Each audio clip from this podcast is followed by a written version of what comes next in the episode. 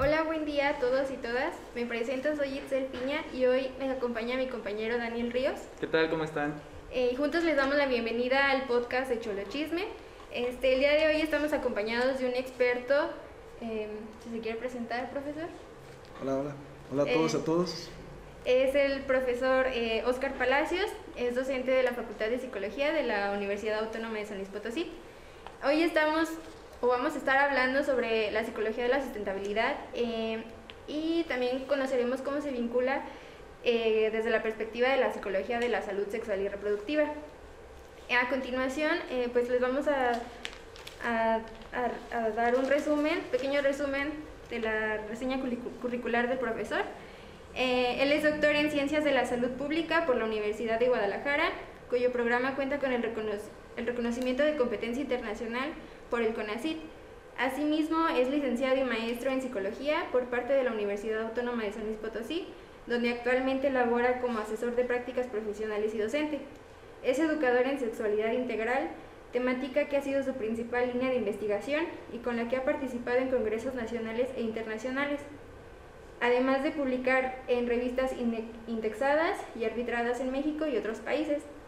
Eh, cuenta con experiencia docente a nivel pre y posgrado en instituciones como la Universidad del Valle de México, la Universidad Autónoma de San Luis Potosí y la Universidad Tangamanga, donde ha impartido cursos eh, como psicometría, seminario de tesis, bioestadística, sexualidad humana, salud pública y psicología, entre otros. Em, bueno, para dar contexto, em, el profesor es, es expertise en el área de salud sexual reproductiva y pues este semestre supimos que imparte la materia de psicología de la, de la sustentabilidad. Perdón. Sí. Es el motivo por el que elegimos entrevistarlo y pues hoy vamos a, a conocer cómo es que se ha integrado en sus áreas de, de psicología. Ok. Pues bueno, en primer lugar, eh, nosotros queremos eh, dar un poquito de eh, mayor contexto a, referente a los temas que abarca. Entonces, primero queremos retomar lo que viene siendo el concepto de psicología ambiental y para ello eh, les voy a leer una definición eh, quien nos la provee Mauser en el año de 1991 y dice así. La psicología ambiental estudia al individuo en su contexto físico y social con el fin de encontrar la lógica de las interrelaciones entre el individuo y su entorno, poniendo en evidencia las percepciones, actitudes, evaluaciones y representaciones ambientales, así como los comportamientos y conductas ambientales que nos acompañan. Y seguido de esto también queremos retomar lo que viene siendo el, el concepto de lo que es la, la sustentabilidad y esto me gustaría que me echara la mano. Sí, bueno, eh, dentro de la psicología de la sustentabilidad, pues tenemos que este se interesa por el cuidado del medio físico y como la preocupación del entorno social, este, como condición de desarrollo humano. También busca encontrar los factores que promueven el comportamiento eh, del cuidado físico y del ambiente social, eh, pues en el que nos desarrollamos. Ahora, pues nos gustaría que el profesor nos comparta una definición sobre la salud sexual y reproductiva. Sí, claro, con mucho gusto. Bueno, este, primeramente agradecer la, la invitación a todo el equipo de, de prácticas profesionales, a la maestra Leti también por la invitación. Bueno, eh, ¿qué es la salud sexual y reproductiva? Bueno, la salud sexual y la salud reproductiva son conceptos que, eh, si bien son diferenciados, son conceptos que están muy cercanos, ¿no? Y van muy de la mano. Si nosotros nos remitimos a lo que es el concepto de salud en general, ¿no? siempre, o, o la definición que se ha adoptado desde ya hace tiempo, que ya tiene más de, más de 50 años, según recuerdo, es que la salud siempre se relaciona a un estado de completo bienestar en el ámbito social, en el ámbito eh, biológico, en el ámbito este, eh, psicológico. ¿no? Claro. Entonces, la salud sexual y la salud reproductiva están muy relacionados respecto a lo que es esta definición. ¿no? La salud reproductiva se entiende como el, estado de completo bienestar eh, biológico, psicológico y social en materia de lo que es reproducción. ¿no? Entonces, en ese sentido, desde lo que es este concepto, pues se tratan temas como, por ejemplo, lo que es el embarazo, el control de la natalidad, la infertilidad, el aborto, etc. La salud sexual viene a ser, por decirlo, un concepto más amplio a comparación de la salud reproductiva, porque involucra otros aspectos que no son contemplados dentro de lo que es la salud eh, reproductiva. ¿sí? ¿Por qué? Porque la salud sexual se define como el estado de completo bienestar físico, psicológico y social, pero en relación a lo que es la sexualidad. ¿sí? Entonces, cuando hablamos de lo que es relación a la sexualidad, pues la sexualidad prácticamente la expresamos a través de todo lo que somos, ¿no? de lo que pensamos. ¿sí? La sexualidad tiene que ver con la capacidad que tenemos para reproducirnos, ¿sí? biológicamente, tiene con eh, el ejercicio de nuestra maternidad o paternidad, tiene que ver con la manera en cómo nos identificamos eh, sexualmente, tiene que ver cómo, cómo experimentamos el placer sexual y el erotismo en sí, tiene que ver con cómo nosotros nos vinculamos efectivamente con otras personas. ¿no? Entonces, abarca lo que son todos estos aspectos, ¿no? lo que da salud sexual. Ahora, particularmente cuando hablamos de salud sexual, no implica solamente la mera ausencia de la enfermedad, ¿sí? porque estaríamos viendo la salud sexual desde una, una perspectiva muy parcial, ¿no? muy reduccionista. Entonces, eh, la salud sexual la vamos a ver que eh, o se expresa a través, como le hemos comentado, todo que sea de manera libre, ¿no? que sea de manera libre, que sea de manera responsable de lo que es nuestras capacidades sexuales, ¿no? como personas sexuales ¿no? que somos. Ahora, la salud sexual también se ve de manera individual, ¿sí? de manera particular, pero también se ve de manera social. ¿Qué quiere decir eso? Que hablamos de personas sexualmente sanas, pero también hablamos de sociedades y grupos sexualmente sanos. ¿sí? ¿Cómo, sabemos o cómo nosotros sabemos si, una sociedad o un grupo es, sexualmente sano? ¿sí? Pues bueno, son aquellas sociedades, aquellos grupos que se preocupan precisamente por sus miembros, por sus individuos, por las personas y generan estrategias, acciones, políticas, programas en materia de salud sexual. ¿no? Entonces eso es lo que les puedo hablar eh, de primera mano. ¿no? Pero la salud sexual y la salud reproductiva sí son cuestiones que, son distintas, pero obviamente se relacionan de manera muy cercana. Bueno, es importante eh, hacer estas definiciones sobre las temáticas que vamos a abordar pues el día de hoy. Y sin hacer esperar más a nuestro invitado, eh, ¿qué les parece si comenzamos con la entrevista? Claro, que empiece el chismecito, ¿no? Que es a lo que venimos, ¿no? A fin de cuentas, esto se llama cholo chisme. Y pues bueno, eh, para eso, en primer agradecerle por la definición tan completa. Creo que es algo que a simple, eh, pues en una conversación tan casual no, no, no escucharía, ¿no? Que a final de cuentas, el propósito de este podcast creo que es el, el llegar a, los oídos de todo el mundo y darles un poquito más de, de perspectiva de muchas cosas que normalmente no a veces ni uno topa, ¿no? Pero bueno, eh, como dices, no hay que retrasarnos más, vamos a empezar con el chismecito. Y pues bueno, el día de hoy, profe, lo tenemos aquí para que nos ayude a contestar algunas incógnitas que nos surgió a nosotros y yo creo que a todo el equipo, ¿no? Y pues bueno, la primera de ellas es que en primera instancia nos gustaría preguntarle eh, cuál fue su impresión al ser notificado acerca de que impartiría esta, esta asignatura. Claro. Miren, eh, la verdad, para ser honestos, que fue, este, fue de, imprevisto, ¿no? O sea, realmente no tenía contemplado dar lo que era la, eh, la, asignatura, dado, voy a ser sincero, porque es una temática que yo consideraba que era lejana, que era lo que se hacía, ¿no? Entonces, en eso sí fue pues este, una sorpresa, porque era una rama de la psicología con la cual yo no, no había trabajado, ¿sí? Claro. Eh, sí había estado obviamente relacionado con lo que es este, la temática, dado que eh, su servidor pertenece a lo que es la Coordinación de Extensión y Responsabilidad Social, CERS, donde trabajamos obviamente lo que tiene que ver eh, conceptos importantes como la sustentabilidad, como los ODS, los Objetivos de Desarrollo Sostenible, como la RCU, la Responsabilidad Social Universitaria, la psicología comunitaria y otros aspectos, ¿no? que son parte importante para fundamentar teóricamente y conceptualmente lo que se hace desde la CERS. Pero obviamente es distinto tener una aproximación muy, muy por encima a ya hacer cargo de, un curso. ¿no? Entonces fue claro, fue de sorpresa, y también todo un reto, ¿no? Claro, eso es un reto en ese sentido, siempre eh, estar a cargo de un curso en el cual pues uno no ha tenido cierta cercanía o expertise. Pero siempre también hay que verlo eh, pues de manera eh, del otro lado de la moneda, ¿no? Verlo también como un momento de oportunidad, de crecimiento y que me ayuda precisamente a, a, informarme al respecto. Y también algo que siempre procuro, pues es obviamente generar una construcción del conocimiento eh, o de los conocimientos en conjunto con lo que son las y los alumnos. ¿no? Entonces también ha sido una experiencia grata porque a la par de que eh, su servidor ha estado aprendiendo de lo que ha sido la temática, pues también las y los alumnos hemos estado construyendo conocimientos de manera conjunta. Órale, que es muy interesante, ¿no? Tener este acercamiento a algo que normalmente no conoces o no estás muy relacionado, ¿no? A lo que, a lo que habitualmente trabajas. Y bueno, nos menciona que ya había tenido previamente como un acercamiento a lo que venía haciendo la sustentabilidad. Nos gustaría que nos pudiera platicar un poquito así cómo fue que había tenido este acercamiento eh, previamente a lo que viene siendo la sustentabilidad. Sí, eh, eh, la realidad, y como les digo, que, es, para ser honesto en este, en este sentido, es que con todo lo que se trata dentro de la CERS, yo, soy pues el, miembro que tiene menos tiempo, ¿no? En lo que es la CERS, apenas voy para, bueno, un año y medio que pertenezco, que me integré a la CERS. Eh, un equipo pues realmente muy, este, pues muy, es muy grato, ¿sí? Trabajar y es muy gratificante trabajar con, con, el equipo, con todo el equipo de la CERS. Y dentro, como les comentaba, dentro de la CERS hay ciertos eh, aspectos o ciertos marcos que son importantes para entender el trabajo que tiene que ver con lo que es la extensión y la responsabilidad social. Claro. Entonces, eso implicó que también, obviamente, como les comentaba, pues eh, bueno, su servidor se informara sobre ciertas temáticas, ¿no? En particular.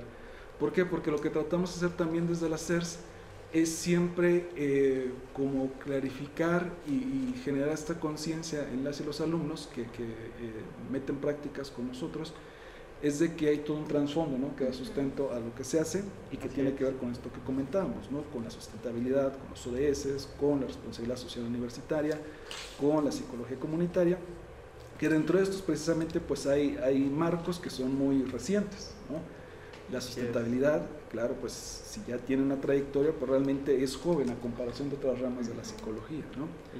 La RCU, la responsabilidad social universitaria, que también eh, eh, toma eh, mucho de lo que también viene siendo la sustentabilidad, también es algo muy, muy reciente. ¿no?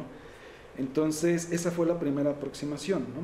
Sin embargo, como les comentaba, ya adentrándome y haciendo conciencia y reflexionando sobre el trabajo que he hecho, Ajá. pues un concepto sumamente importante precisamente en la sustentabilidad son los ambientes. ¿no? ¿Sí? Claro, sí. Nosotros de manera eh, eh, automática, cuando pensamos en un ambiente, generalmente pensamos como en, en, en el ambiente natural, en el ambiente sí, físico. Claro ¿sí? que sí. Y dejamos de lado lo que son los ambientes sociales, políticos, culturales, etcétera, ¿no? Entonces, en ese sentido, claro que sí he, he, trabajado mucho con lo que ha sido los ambientes sociales y culturales, ¿no? Eh, ¿Por qué? Porque la cultura y lo social e inclusive lo histórico son aspectos que influyen de manera importante en lo que es la manera en cómo nosotros asumimos y ejercemos nuestra sexualidad. ¿sí? Así es. Si la sexualidad nosotros la sacáramos de ese contexto social, cultural e inclusive histórico, no lo entenderíamos, ¿sí? Quedaría totalmente desmar eh, pues desmarcada de esos Sí, aspectos. carecería ¿sí? de significado. ¿no? Sí, ¿no? Carecería de significado, ¿sí? O sea, tan solo si ustedes pensaran eh, qué es el ser o ser mujer, qué es el ser varón, sin contemplar estos aspectos perderían sentido, ¿no? Todas las prácticas, conductas, pensamientos que tenemos, ¿no? En relación a esto. Y tiene que ver precisamente con esos ambientes, ¿no? Con esos Sí. ambientes que pues, precisamente se tienen que procurar, se tienen que cuidar, se tienen que mantenerlo, porque influyen de manera importante en lo que es nuestro comportamiento. Sí, no, lo que mencionábamos sobre este cómo desde la desde la sustentabilidad, perdón, este abarcábamos eh, pues los ambientes sociales para el desarrollo humano. Claro. Bueno, profesor, y a modo de chismecito, platíquenos aquí entre, entre nosotros, este, ¿cómo fue su preparación a- al respecto de la materia? Este, ¿Qué libros tuvo que checar? Eh, ¿cómo, qué, qué le cambiaría al plan curricular o algo así? Ok, este, bueno, la preparación fue eh, pues como cualquier otra materia, ¿no? Que implica, es una materia que tiene que darse de manera eh, responsable, entonces implica informarse, ¿no? Al respecto. Eh, en este caso sí, obviamente, dado de que pues uno no tenía mucho eh, eh, cercanía con la materia, pues implicó obviamente informarse. ¿Qué implicó?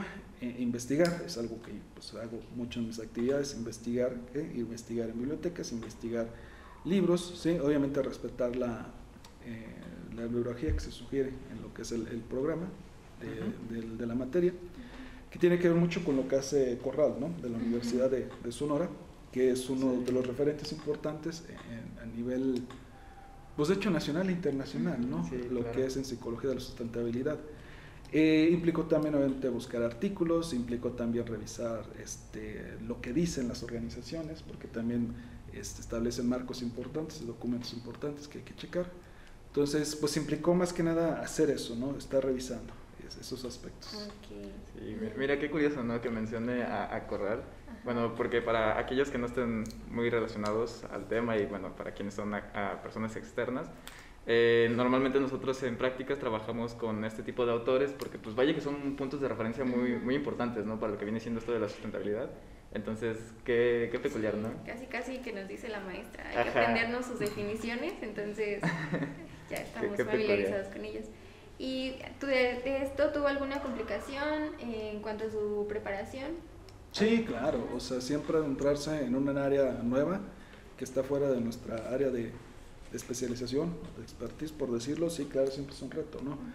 Eh, bueno, apa- aparte de eso, como les mencionaba, eh, pues la psicología de la sustentabilidad realmente uno se da cuenta que es una rama muy joven, ¿no? Eh, que surge en los 80s, a finales de los 80s, pero pues eso también se ve precisamente reflejado en la literatura que hay al respecto, ¿no? Entonces, sí ha habido eh, literatura precisamente que, que muestra muchos de los aspectos que se tratan en la psicología de la sustentabilidad, ¿no? Este, los, los comportamientos o conductas sustentables, sí, que tiene que ver con la procedibilidad, tiene que ver con la austeridad, tiene que ver con, con la equidad, etcétera. Eh, que sí ve que hay mucha literatura, pero el detalle que también dado que es muy joven todavía no hay como mucho consenso, ¿no? Y al respecto, y lo que invita precisamente es a estudiar más y que se definan más aspectos, ¿no? Claro, profundizar. Entonces, claro que en ese aspecto de, de la búsqueda, de la preparación, pues implica lo que es un, un reto, ¿no? Claro, sí, pues sí, es un- algo que no muchas personas tienden a, a tener esta cercanía y por ende pues hay pocos estudios que podamos decir de, de peso contundente, ¿no? Tal vez. O igual y si hay más, pero precisamente como esta, no hay tantas personas, al menos considero yo, ¿verdad? Desde mi- Interesadas. o- Ajá, pues igual y, y es medio complicado el, el- el poder encontrar este tipo de, de archivos, ¿no? Claro.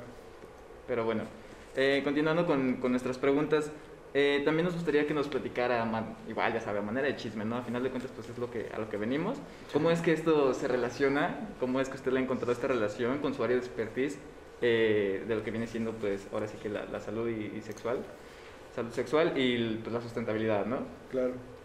Este, sí, como les comentaba, el tener la oportunidad de dar el curso me hizo precisamente reflex- reflexionar desde lo que hago, eh, desde la docencia, desde la, desde la profesión, particularmente la salud sexual, pues qué, qué es lo que tiene o qué tanto se acerca a lo que es la sustentabilidad. Claro.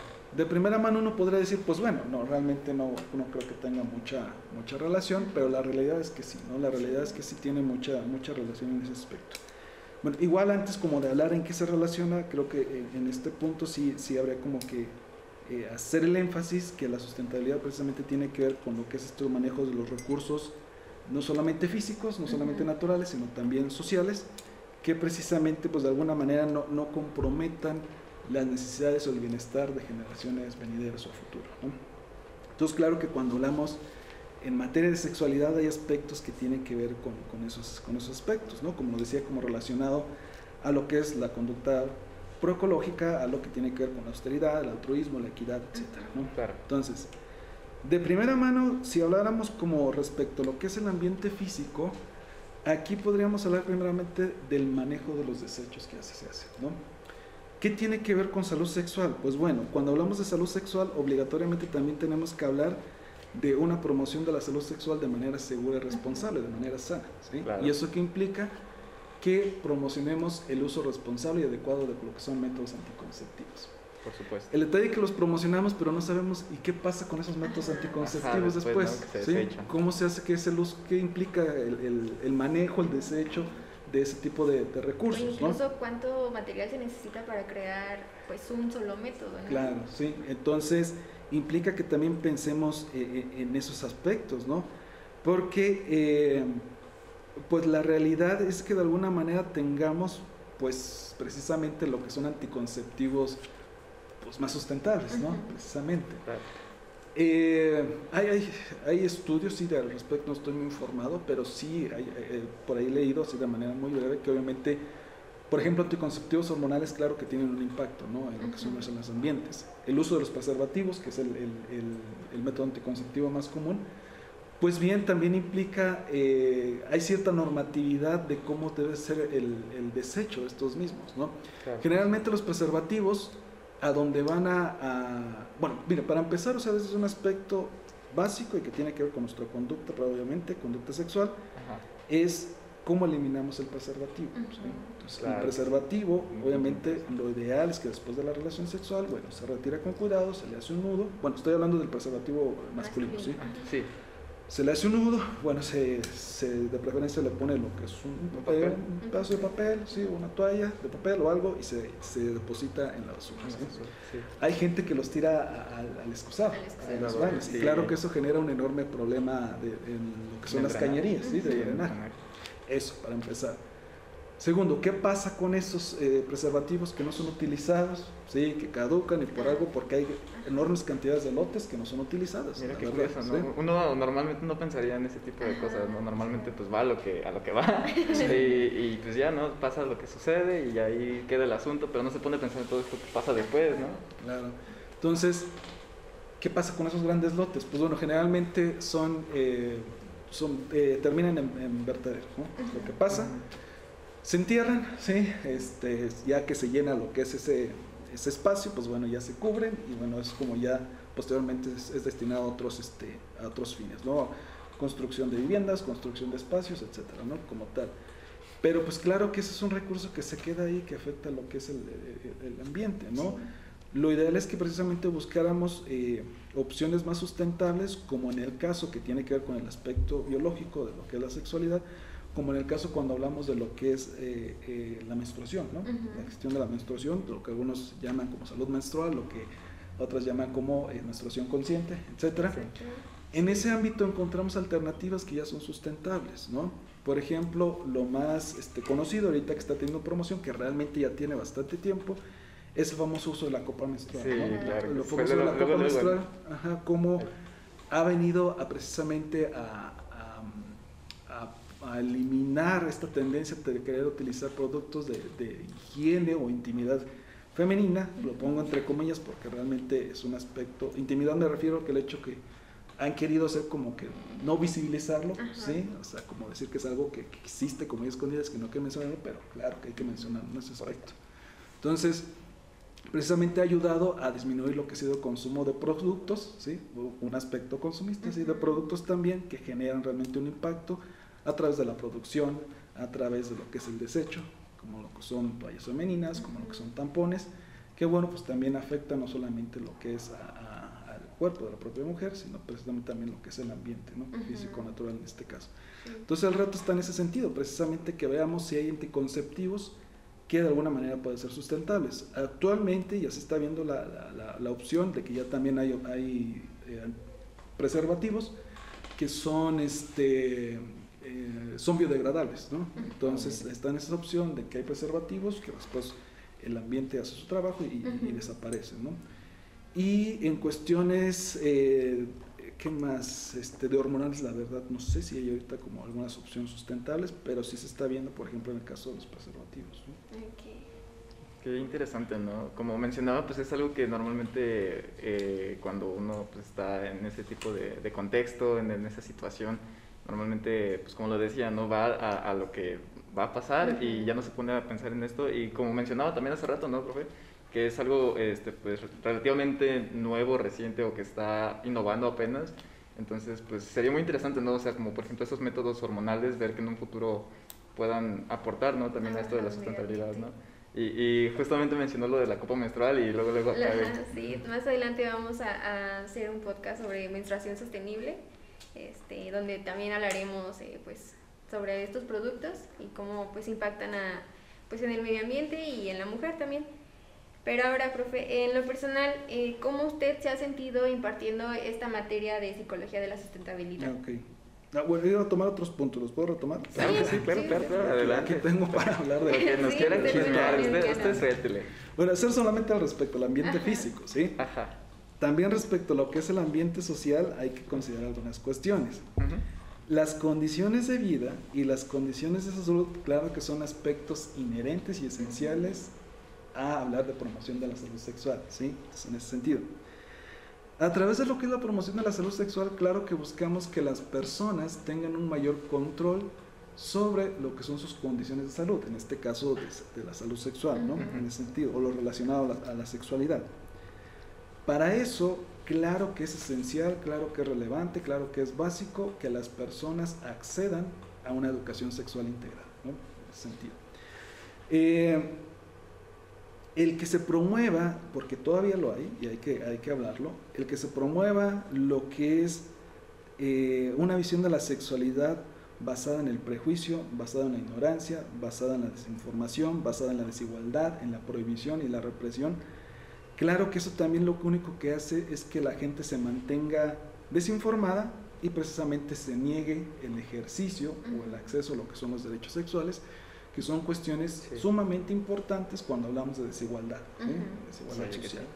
Entonces, eh, un, precisamente un problema muy relacionado a esta cuestión de la desigualdad, relacionado al ejercicio de los derechos sexuales y por ende a lo que es la educación sexual, es precisamente el embarazo adolescente y el embarazo a la temprana edad. ¿Sí? Este fenómeno en particular, cuando hablamos de salud sexual, pues precisamente ha contribuido a que ciertas condiciones de desigualdad se sigan manteniendo. ¿sí? un adolescente, y hablo de adolescente mujer, porque este es un, esto es un, fenómeno, un problema que afecta particularmente a, las mujeres, se ven más vulnerables por condiciones sociales y de género. Entonces, una, un adolescente que tiene un embarazo a temprana edad, ¿sí? Eh, obviamente tiene mayores probabilidades de dejar la escuela y por ende menores oportunidades a futuro de poder acceder a ciertas oportunidades laborales. Y esto lo que genera, pues precisamente es un ciclo de desigualdad. ¿no? que también en la literatura lo que ha mostrado es que eh, hijas e hijos de lo que fueron, de lo que son madres que se embarazan se embarazaron a muy temprana edad, es muy probable que pues, también tengan un embarazo también a temprana edad, ¿no? Y se siga manteniendo lo que es esta, este ciclo de Sí, un ciclo generacional, ¿no? Sí, claro.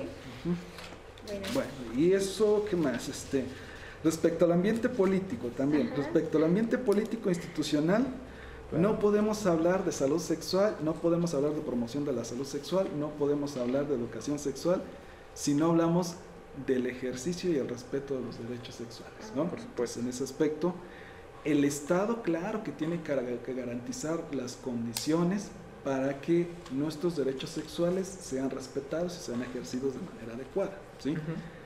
¿Qué implica esto? que se deben de generar políticas, se deben de generar programas, se deben de generar instancias, se deben de generar instituciones, espacios que obviamente promuevan lo que es el respeto de estos derechos. Eh, y de hecho ustedes tan solo piensen en lo que es la población adolescente y joven, es una población en la cual los gobiernos se han preocupado particularmente por lo que es su salud sexual.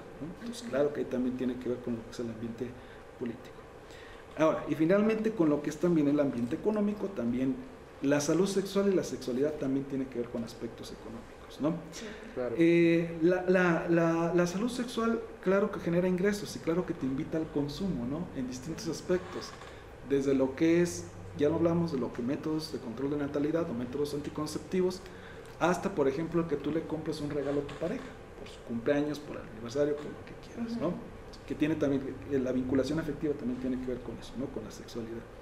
Entonces, en este sentido, precisamente, eh, em, pues la sexualidad también invita a lo que es, el consumo, ¿no?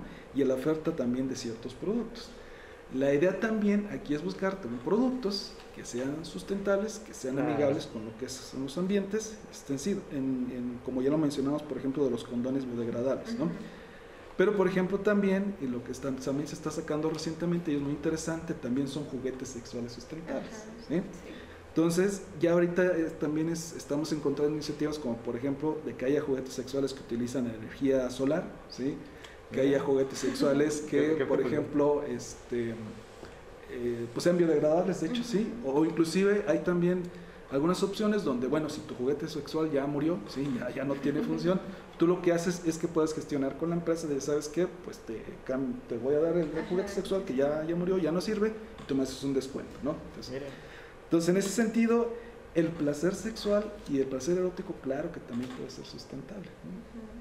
Son, son aspectos muy peculiares, ¿no? O sea, que normalmente no contemplaríamos. Y por ejemplo, esto de la parte económica, pues sí, ¿no? Uno normalmente, digo, fue algo que se me ocurrió ahorita, de los condones, de los preservativos que, pues bueno, están, obviamente sí puedes comprarlos en cualquier farmacia y demás, pero en, en instituciones de, de, salud pública pues te los pueden proporcionar, ¿no?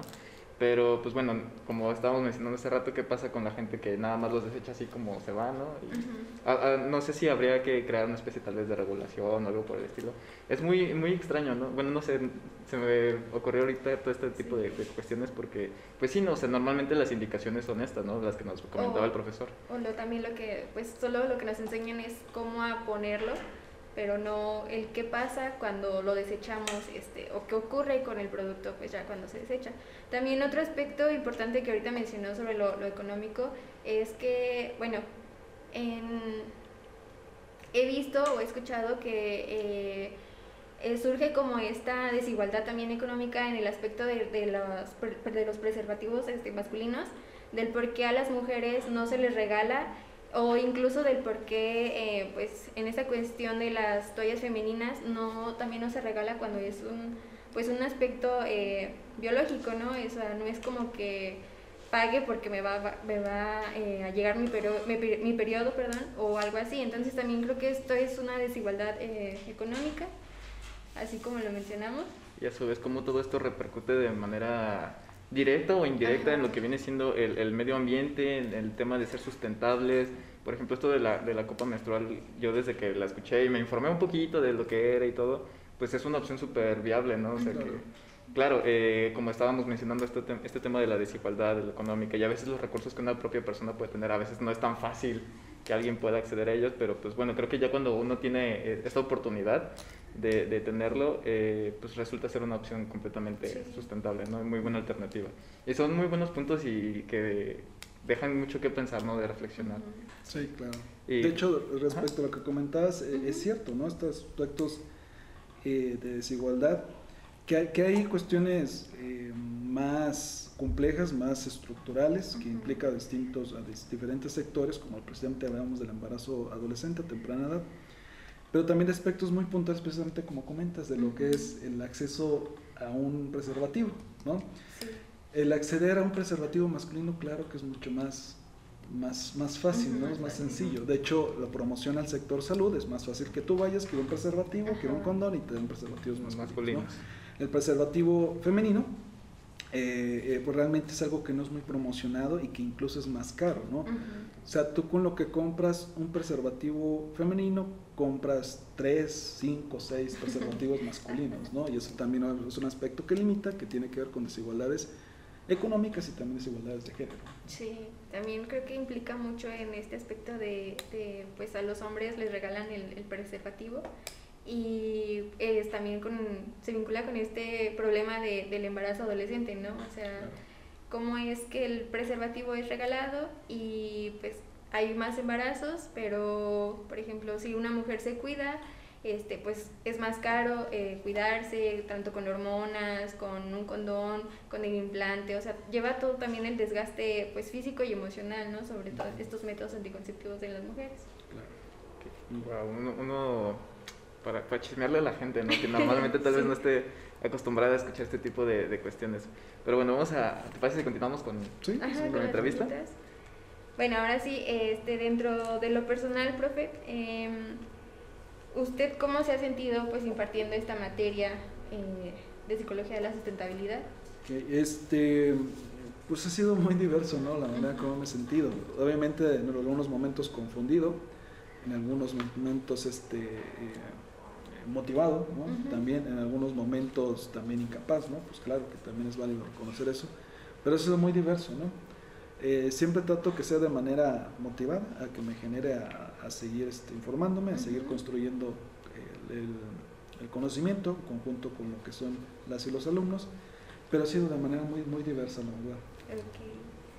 Y bueno, también dentro de esto, ¿cómo usted ha percibido el interés eh, de la asignatura en los alumnos eh, pues, de psicología? fíjate que yo creo que lo he visto que lo han recibido de manera muy, muy muy buena. ¿sí? Eh, realmente veo que sí hay una preocupación eh, eh, genuina por las y los alumnos por los aspectos ambientales. ¿sí? Y que precisamente los adopta, bueno, los lleva a que adopten comportamientos pues, que precisamente procuran el cuidado ¿sí? y el mantenimiento de los ambientes.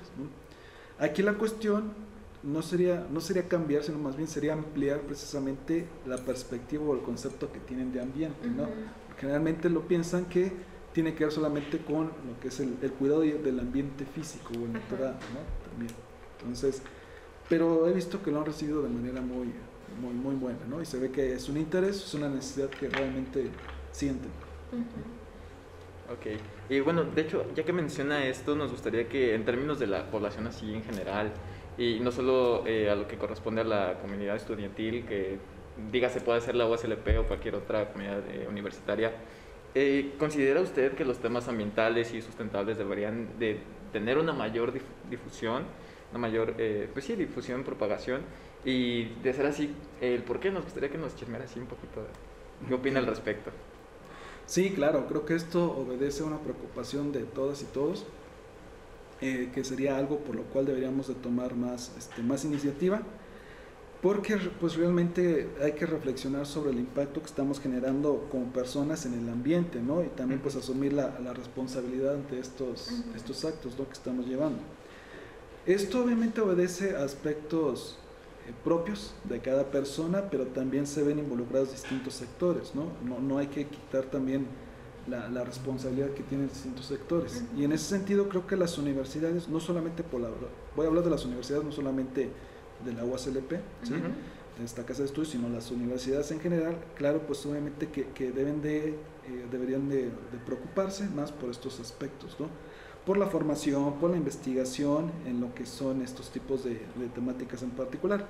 Eh, afortunadamente y orgullosamente aquí en la, en la pues tenemos ciertas iniciativas que precisamente han visibilizado esta, esta, esta, esta necesidad y esta problemática, como por ejemplo está el posgrado de ciencias ambientales, ¿no? precisamente que hace mucho trabajo en materia de esto. También, lo mencionábamos, la misma CERS trata, se trata de hacer algo desde aquí, desde la propia CERS, de la Coordinación de Extensión de Responsabilidad Social. Y obviamente el trabajo que hacen ustedes, ¿no? Que hacen ustedes y que hace la maestra Leti, creo que es algo de reconocerse, que es algo importante. Gracias. Y que es algo que están visibilizando, creo que es algo eh, muy importante eh, y, muy, y algo por lo cual deberían de sentirse pues muy, muy orgullosos, muy orgullosos, ¿no? Con, con ese aspecto.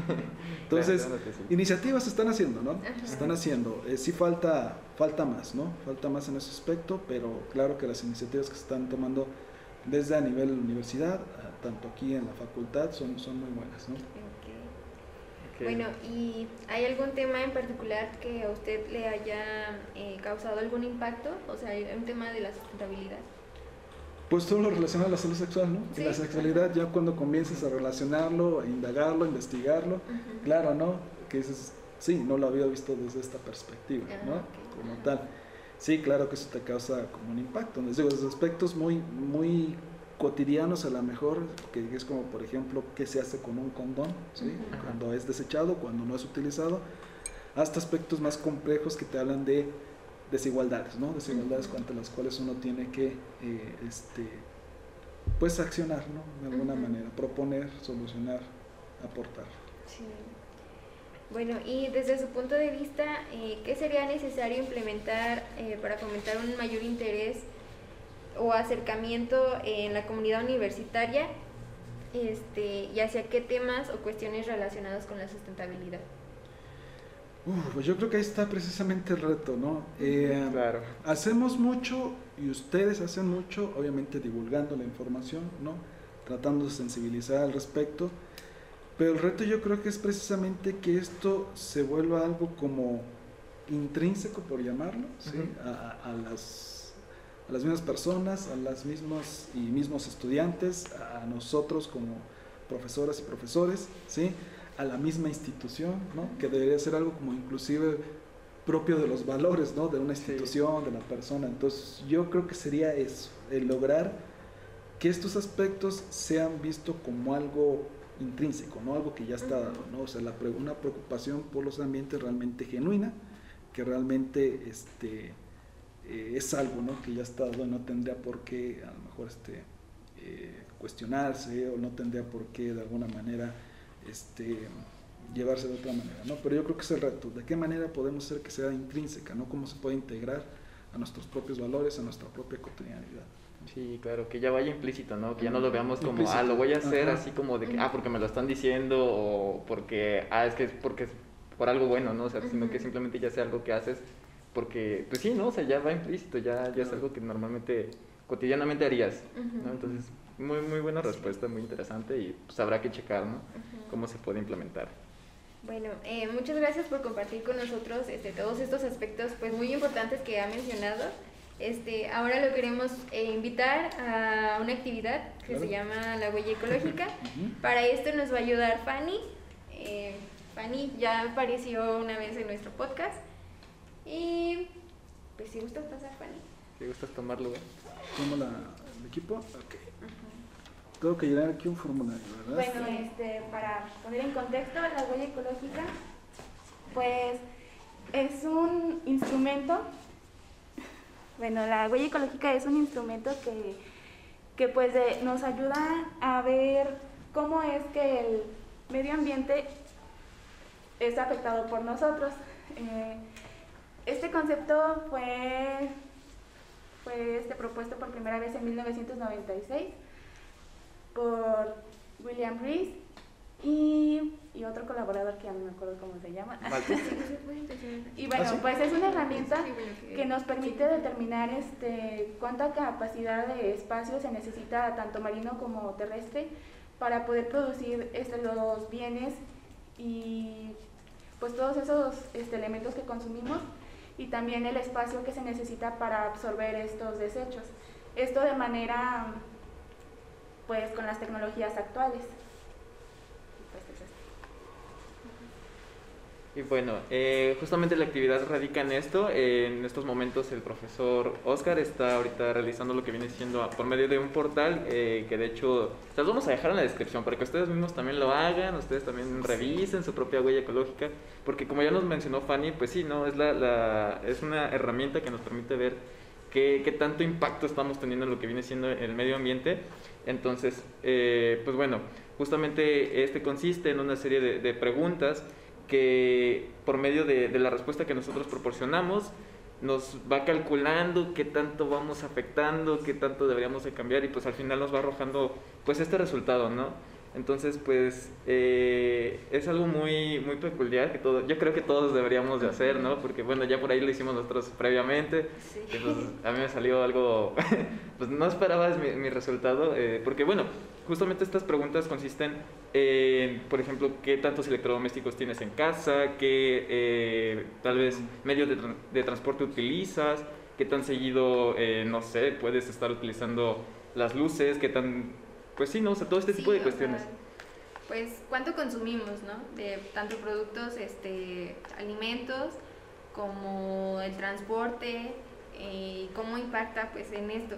También, te, déjate digo un dato chismoso, Dani, Échalo. que pues la huella ecológica de cada, de cada ser humano, de cada persona, es de 2.7 hectáreas, pero nuestro planeta solo este, es capaz de otorgarle a cada uno de nosotros eh, 1.8 hectáreas. Chale. Sí, o sea, entonces sí, pues es mucho. También como lo vimos, este, nuestra huella ecológica pues es bastante y te, te da, te da como, ah, bueno, de, de manera personal a mí sí me impactó, porque igual no es como, como que lo que tú, lo más mínimo que piensas que no tiene como un impacto, sí genera pues esto así como que un daño al ambiente, ¿no? Claro, sí, te digo, no, no, uno normalmente pensaría que la... Es que creo- yo creo que todos tenemos como que este pensamiento de que, no, sí estoy siendo como precavido, sí estoy Ajá. apagando las luces, no estoy consumiendo tanta, tanta electricidad o este tipo de cuestiones. Y ya después de que utilizas una herramienta como esta, pues es cuando te das cuenta de, chin, creo, creo que no era como yo pensaba. Y entonces, pues bueno, al menos también fue mi caso, ¿no? O sea, yo, yo estaba contestando justamente este, digamos que es como un test para aquellos que, que tengan como la curiosidad de saber cómo es. Digo, a final de cuentas va a estar en la descripción y nos gustaría que, de ser posible, en los comentarios nos dejaran cuál es su huella ecológica, ya sabemos cuál es el promedio más o menos de, de cuál es. A mí me salió 2.5, lo acepto, lo reconozco, soy culpable, pero bueno, creo que a final de cuentas eh, para esto nos sirve, ¿no? Para darnos cuenta de- del impacto que estamos teniendo y las cosas que deberíamos de cambiar, ¿no? O sea, porque por ejemplo, ¿qué tal el transporte público? Digo, ahorita en tiempos de COVID, pues es algo, pues, digámoslo riesgoso, ¿no? O sea, por el, el- lo de la sana distancia y demás. Pero a final de cuentas, pues, ya que lo piensas bien, pues es una opción que ayuda a reducir eh, pues, el uso de un automóvil, de un carro propio, ¿no? Sí, y compartirlo, ¿no? O sea, Ajá. digo, vas con una persona hacia una ruta, pues que igual tal vez no al mismo lugar, ¿no? No al mismo destino, pero pasan por la misma ruta y pues dices, oye, pues yo te llevo, ¿no? Nada me cuesta, este, vamos para allá, te veo en tal punto, paso por ti, te dejo allí, ¿no? Sí. Y, y ya creo que con esto estamos de hecho teniendo pues un gran impacto, ¿no? Digo, el transporte público pues sí, son muchas personas y pues ayuda más, pero digamos que en el caso de las personas que pudieran tener como pues vehículo propio y así, y que dices, ¿sabes qué? Pues nada me cuesta, pues implementarlo, ¿no? O lugares este, cercanos, pues ir caminando, porque yo conozco, sé de personas, ay, el chisme, ¿verdad? El chisme. Eh, sé de personas que van a, a lugares que quedan a menos de cinco minutos. Ujú. No, voy a ir en el carro. Sí. Eh, y entonces como de, bro, ¿por qué vas en un carro en un lugar donde fácilmente puedes ir caminando? Puedes pasear a tu perro si es que tienes mascota. Y, y, pues te evitas todo este... Para empezar, la contaminación, ¿no? Que es lo que nos importa. Pero también el consumo, es un consumo para ti, o sea, porque al final de cuentas pues estás gastando pues, gasolina que no es como que la regalen, ¿verdad?